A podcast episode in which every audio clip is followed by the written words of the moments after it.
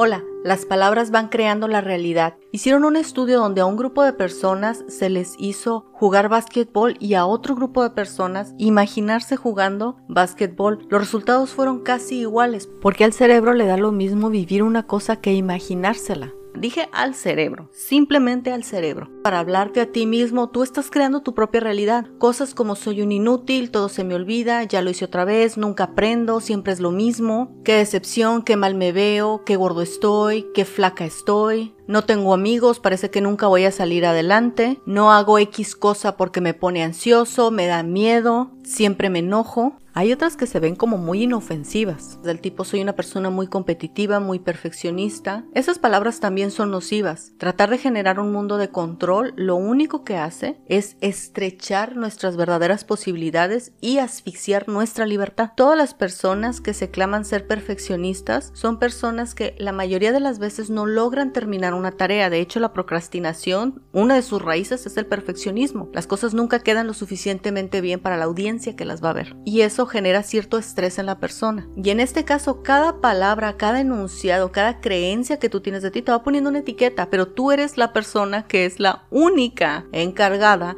de romper esas creencias. Nadie puede venir y las puede romper por ti.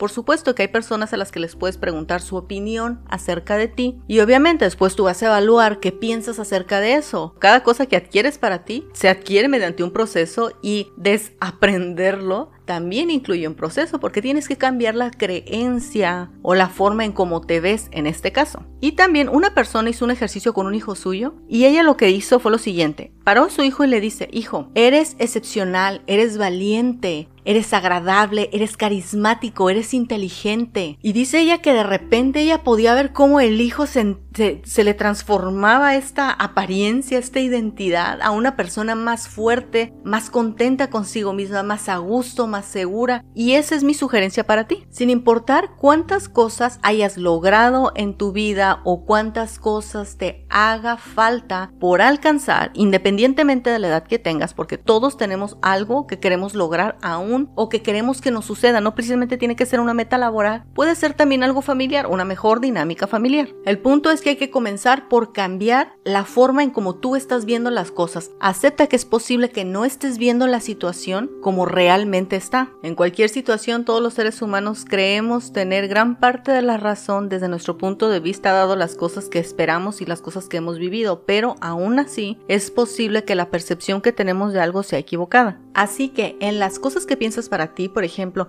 siempre hago lo mismo, no cambio, no aprendo, todo se me olvida, soy bien flojo, soy enojona, soy competitivo, perfeccionista, soy estricto, todas esas palabras, déjalas atrás, déjalas atrás, porque tus palabras van creando tu realidad. A tu cerebro le importa lo que dices, a tu cuerpo le importa lo que dices. Y dada esa conversación interna, hay un reflejo físico. La ansiedad viene de estar pensando tanto en lo que está sucediendo fuera de ti. Así que nuestro punto de acción es cómo la realidad se crea con las palabras, te felicito porque eres agradable, carismático, simpático, excepcional, valiente, ordenado, generoso, inteligente, audaz, esforzado, perseverante. Felicidades por tu constancia, por tu esfuerzo, por tus sueños, por lo que has logrado, porque no te conformas, por tus ideales. Te felicito porque eres valioso, porque puedes aportar mucho y porque por supuesto puedes hacerlo. Felicidades porque al ser tú, al atreverte a ser tú así como eres, eres una persona auténtica. Y ahí está tu verdadero valor en ser quien realmente eres. Comienza a vivir una nueva realidad. Habla de ti de acuerdo a las cosas que sabes que puedes lograr. Tal vez no a quien eres en este momento, sino a la persona en la que te vas a convertir. Te felicito por no darte por vencido.